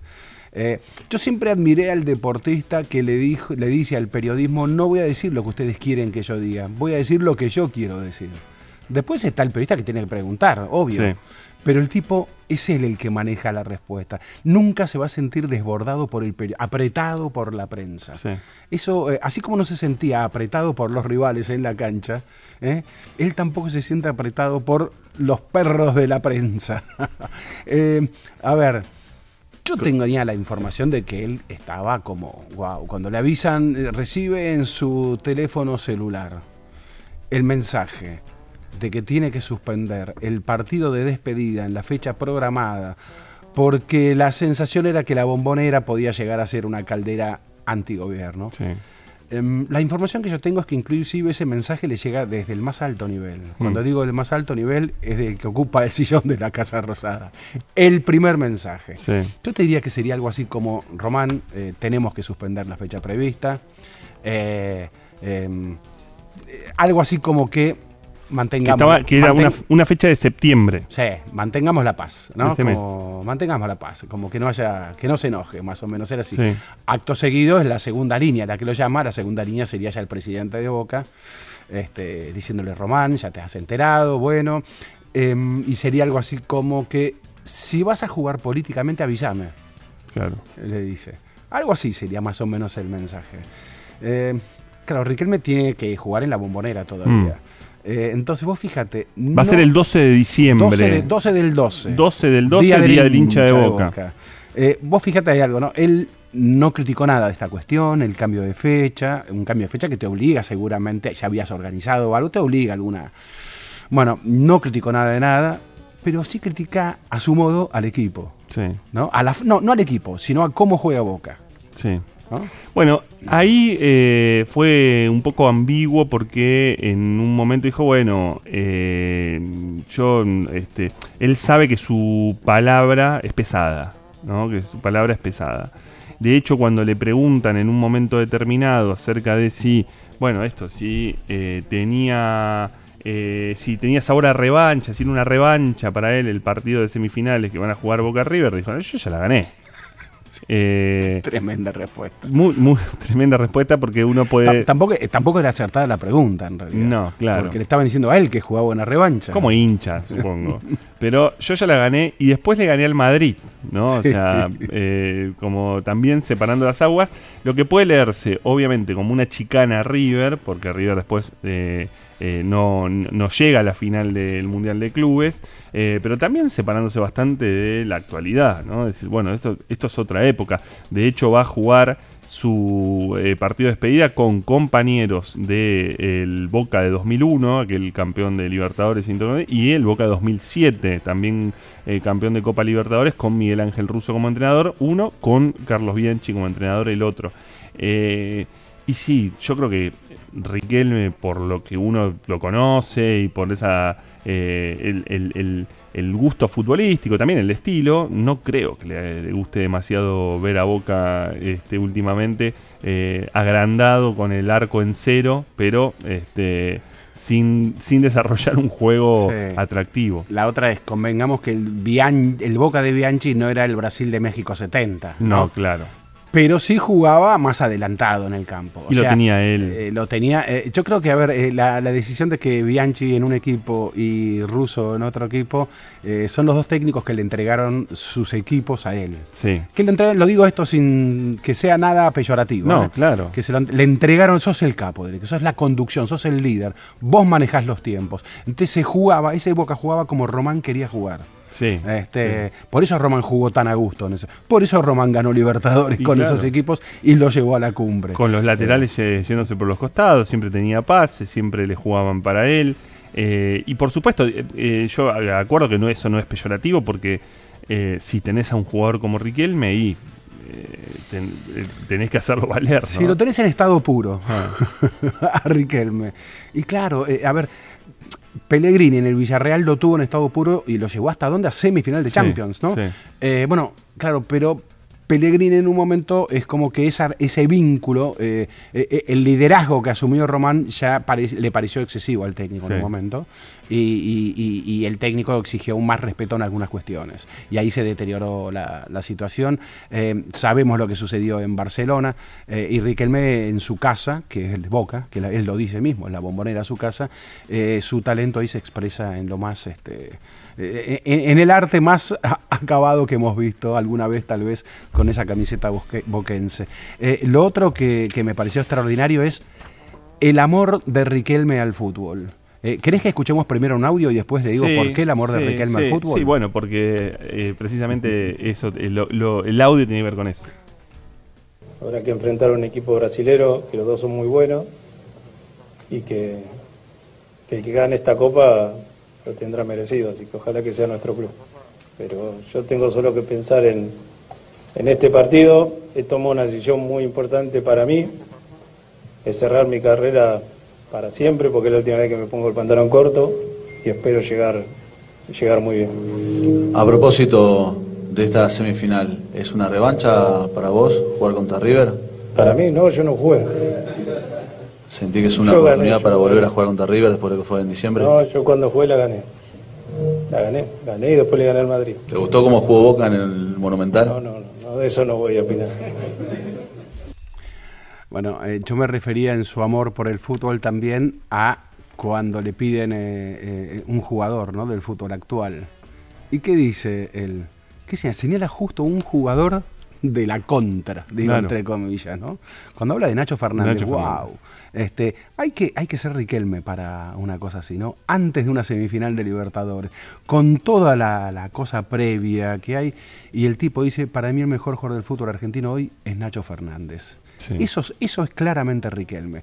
El fútbol ante todo. Sí. Eh, eh, no la camiseta. ¿Y, él, y, y qué dudas hay de que él ama Boca y ama la bombonera? ¿Qué dudas hay de eso? Pero él te dice, también primero amo el fútbol. En algún momento, eh, viste que esos ídolos que eh, después se convierten en opinadores de lo que pasa en el club eh, y que su- su palabra suele resonar, pero además se convierten en ídolos agretas. Pienso este, con respeto en el Beto Alonso, ¿no? que en un momento era como tiroteaba desde afuera, ¿no? El Beto este, Alonso con todo lo que significa para la historia de River. eh, y había una, especie de comparación con, Román en un momento porque, claro, salía, decía dos o tres palabras y parecía que estaba tirando este, o contra Guillermo Barros Esqueloto en algún momento, ¿no? O- o, bueno, contra la dirigencia, sin dudas. Pero la, la verdad es que, eh, lo que lo que te expresa es, que es cierta, cierta cosa genuina, digamos, y tiene que ver con eso, de, de que cuando tiene que valorar a alguien en el fútbol no tiene problemas en valorar a Nacho Fernández, incluso al propio este, Marcelo Gallardo, más allá de que después le salga el bostero y te diga, yo la gané, yo fui a Madrid y la gané, para mí no. ¿no? Y eso obviamente le infla el pecho a los hinchas de Boca en, en esa, en esa situación.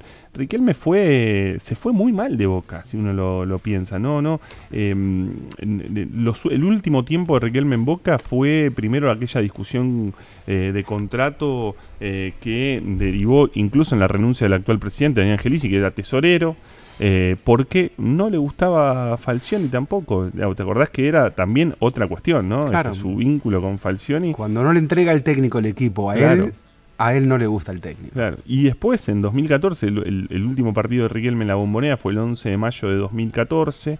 eh, y claro, se va a Argentinos Juniors, a un Argentinos Juniors en la B Nacional, tratando de buscar su ascenso. Eh, y también se va muy mal. Y uno ve que el partido de despedida este que va a ser el 12 de diciembre queda demasiado lejos de lo que fue la despedida verdadera de Riquelme de la bombonera. Va a volver a pisar la cancha de la- bombonera cinco años, más de cinco años después. Eh, decía él que Agustín, que su hijo, bueno, lo va a poder ver con conciencia, digamos, ¿no? Este, en la cancha de boca, porque era muy chiquito en su momento. Pero eh, la realidad es que eh, es un partido demorado porque la relación con la dirigencia de Boca, más allá después de los mates que tomó con Angelici, había terminado muy mal. Sí, a ver, primero me dejaste picando una pelota Sí. y te puedo decir que por ahora Román, a diferencia del Beto Alonso, pues los dos eran artistas y ele- muy elegantes Sí. dentro de la cancha, Román sigue siendo artista afuera todavía. Sí, Eh, el Beto perdió cierta elegancia. sí, perdió frescura. Eh, ¿no? Perdía frescura, sí, sí, sí. Entonces eso de agreta, que sí, y a veces suena, sí, suena complicado a veces el Beto Alonso, en ese enojo con situaciones. Eh, Román sigue siendo muy artista, aún manejando su, su distancia. Eh, la forma en que está manejando los tiempos, yo tengo entendido que él estaba enojado con esta suspensión, más que enojado, que sintió casi como una especie de- de- de- de casi, casi podría decir, a ver, eh, eh, me hago cargo de la palabra, la uso yo la palabra, pero como si hubiese, estado inti- eh, hubiese estado intimidado a no a, a quedarse callado después de esta suspensión y a no decir nada, porque son tiempos políticos en Boca y en el país eh, delicados. eh, y entonces una palabra de él puede, en algún sentido, marcar Sí. algún territorio. Sí. Ahí se, se- se cuidó en eso. Y, y- Y nos costó, nos cuesta encontrar, más allá de jugadores que van apareciendo, nos cuesta encontrar eh, alguien como Román eh, después de Román, ¿no? Eh, de tomar la dimensión de lo que fue Riquelme para el fútbol argentino, yo creo que en la distancia, hace poco el- leí a alguien, bueno, fue el, el mejor 10 que incluso llegar a decir fue el ídolo más grande que tuvo la historia de Boca, ¿no? Al que al- algunos lo creen así, más allá de que otros por sus épocas dirán rojitas y otros tendrán cada día, cada, cada uno sus ídolos, pero la- tomar la dimensión de lo que significa para el fútbol argentino, y creo que eso también tiene que ver con lo que es. en términos de arte, de elegancia y de eficiencia. Sí. porque Román Riquelme, Juan Román Riquelme ganó lo que no ganaron los otros. Sí. O sea, no solo fue eh, un artista en un equipo bravo, en un equipo que eh, se, se jacta de, de- del huevo a huevo. Sí. Eh, ya de ahí tenés que marcar un algo. Sí. Tenés que tener una personalidad para el equipo del huevo a huevo, vos dedicarte a pisar la pelota y distribuir el juego y hacer jugar a tus compañeros. Eso ya es una personalidad. Eh, y lo otro es el román que manda. Sí. Vos hablabas recién de los técnicos que no le entregan el equipo y eh, alguien a quien él quiere que esté, que esté, alguien que quiere que esté es eh, Lionel Messi. Sí. ¿no? Eh, dijo que incluso, bueno, no se llevaba muy bien con Messi No. cuando estaba en la selección, incluso, bueno, se hablaba de las cuestiones de vestuario y demás, y de cómo derivó la historia de esa relación, porque eh, eh, la, la- la cosa esta de que se va a Basile, ¿no? De la, de la idea de que hubo hay una especie de entente contra Basile entre Messi, Agüero, ¿no? Quedó la idea a partir de ahí de Messi y sus amigos. Este, llega Diego Armando Maradona y Maradona, este, que iba a ser su técnico, eh, termina diciendo en un momento que lo quería unos metros más adelante, él se enoja mucho y renuncia a la selección. Claro, Maradona no va a estar en, en la despedida. Esa relación nunca más este, se, se reconfiguró, ¿no? Sí, y, y- y- y vamos cerrando, pero te digo también ¿no? que esas dos supuestas deudas que podrían quedar a ver con la selección y con Barcelona, eh, o sea, dos instancias ya, Sí. wow, eh, muy poderosas. Eh, con la selección yo me quedo con alguna expresión que escuché alguna vez de un jugador que me la contaba off the record, un jugador que eh, pierde contra Alemania en los cuartos de final, digo bien, ¿no? De Alemania 2006. Ese jugador me dijo que eh, cuando lo sacó José, con mucho cariño se lo decía Mm. por Peckerman, cuando Peckerman decidió que saliera Riquelme, eh, nos quedamos sin la referencia. eh. Levantábamos la cabeza y nos faltaba el faro. Eh, eh, sabíamos que Román estaba en una pierna, eh, que a Román le quedaba poco, pero seguía en esa pierna que le quedaba, seguía siendo el faro. Sí. Lo necesitábamos como faro. Nos quedamos sin el faro. Y la otra en Barcelona. Uno dice, bueno, el paso por Barcelona fue entonces breve y opaco. Pero sin embargo, el mayor artista que ha tenido el fútbol español en las últimas décadas, diría, se llama Andrés Iniesta. Y si hay un jugador que dice, mi jugador es Juan Román Riquelme, ese jugador justamente es Andrés Iniesta.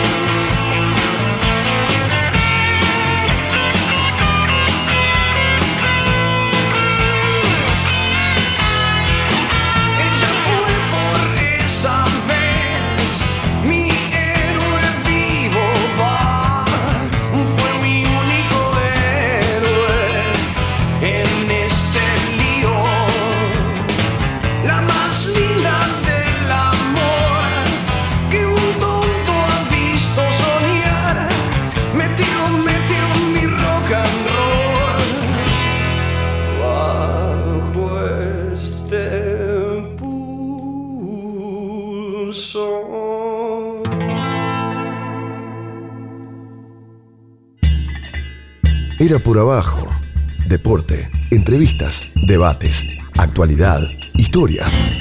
Todo el deporte del mundo en la 1110.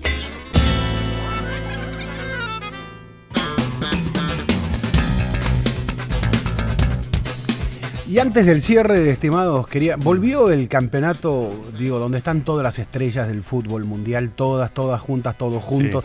Hay algo increíble. Eh, Tenés partidos como, eh, no sé, el Salzburgo Genk, que la verdad, no, y de repente te, en primera rueda ya tenés Atlético Madrid Juventus, que podría ser una final. Sí, bueno, Red Podría Bull ser- contra Red Bull juegan en cualquier momento, ¿no? Leipzig contra Salzburgo. Sí, sí, sí, sí, sí, sí, sí, juegan en cualquier momento, tenés Mm. razón. Ahí tenés una nota. Esa es una, no- sí, esa es una buena nota esa. Em, pero, pero bueno, fíjate estos partidos. Bo- Borussia Barcelona también es un partido guau de. Ah. Porque yo digo, a ver, por un lado uno ve al otro semifinalista, al Ajax. Vi algo del Ajax y les quiero decir algo. La selección argentina está ganando un puesto 5 con Lisandro Martínez de 5 en el sí. Ajax. Está jugando. no- ya no es solo que Tagliafico hace goles. Sino que Lisandro Martínez fue movido de la saga al centro del Mm. campo por el técnico Ten Hag y la verdad que está jugando muy bien, pero muy bien, el lobby. Buena noticia. Entonces yo digo, wow, es un jugador más posicional tal vez que Paredes, eh, pero con una precisión en la pegada, muy buena, cambios de frente muy acelerados, muy bien. Eh, con lo cual digo, si hay dudas con Paredes de repente, bueno, ahí tenés también ahora a Lisandro Martínez, es decir, tenés juventud y caras nuevas, en un puesto en el que había problemas. Em, Y Chocho pero- Diop no lo quería. ¿Eh? ¿Viste? pero, pero bueno, a ver, una cosa es como juega Ajax y otra cosa es como juega la selección argentina. Tagliafico y Lisandro Martínez tal vez pueden jugar así con ese fútbol que juega Ajax. Buen ejemplo. Si, si la selección dijo, Sí. juega más retrasada y prefiere a veces que la pelota la tenga el rival y entonces por ahí esa calidad que se les ve de ese modo queda algo más apagada. Pero igual quería, eh, pues esto fueron algunas cosas de las que vimos, ¿no? Volvió Messi, eh, que es un tema, volvió Messi y, y fíjate vos, Barcelona, que había descubierto una joya. O sea, buscaron a Neymar, buscaron a Neymar. Eh, es más, hasta se dijo que Messi retrasaba su vuelta enojado porque Barcelona no había contratado a Neymar. Llegó a decirse eso en Barcelona. Tal era la presión Mm. supuesta, supuesta, digo, del vestuario para que Neymar volviera a Barcelona.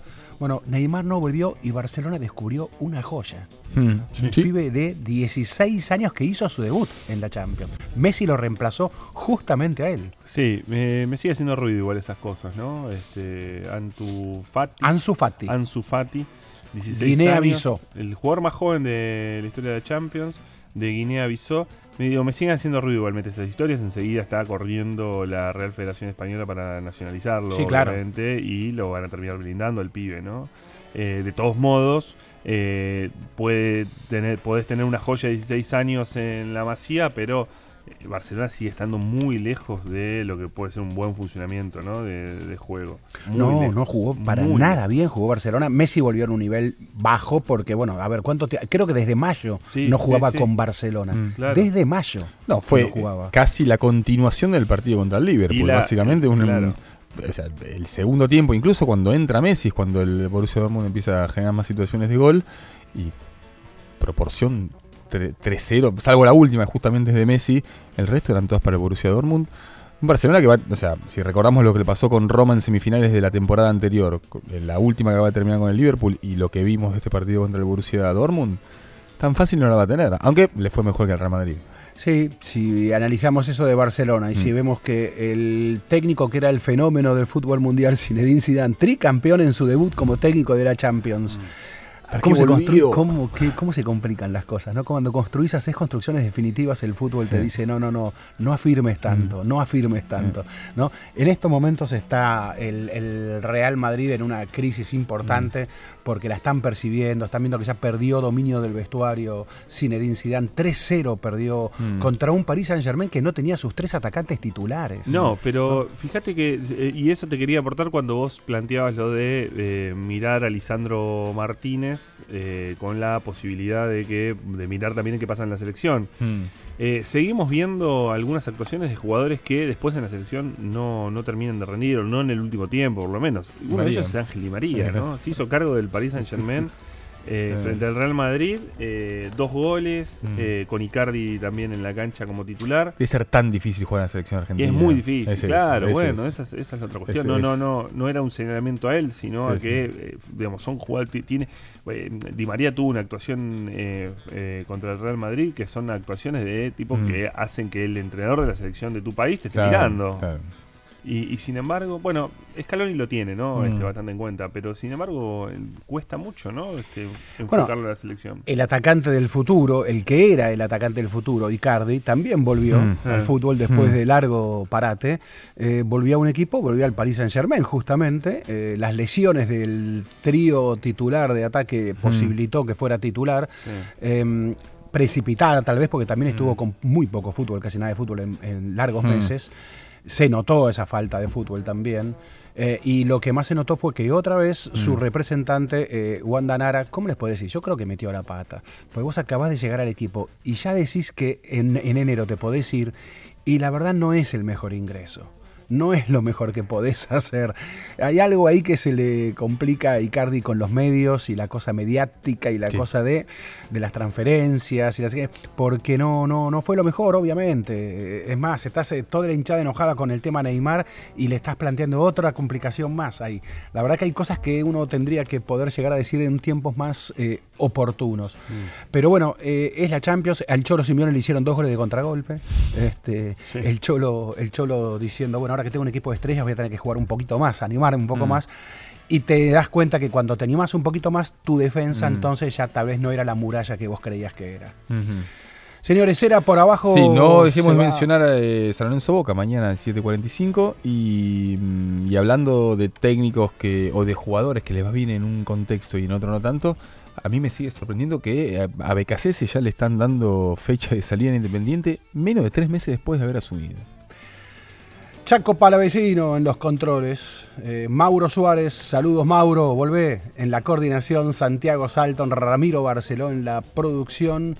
Eh, nos despedimos con Alejandro Wall y con Andrés Burgo. Ezequiel Fernández Mur les habla en Era por Abajo. Nos vamos hasta el viernes próximo de 20 a 22 y los dejamos con Pablo Marchetti.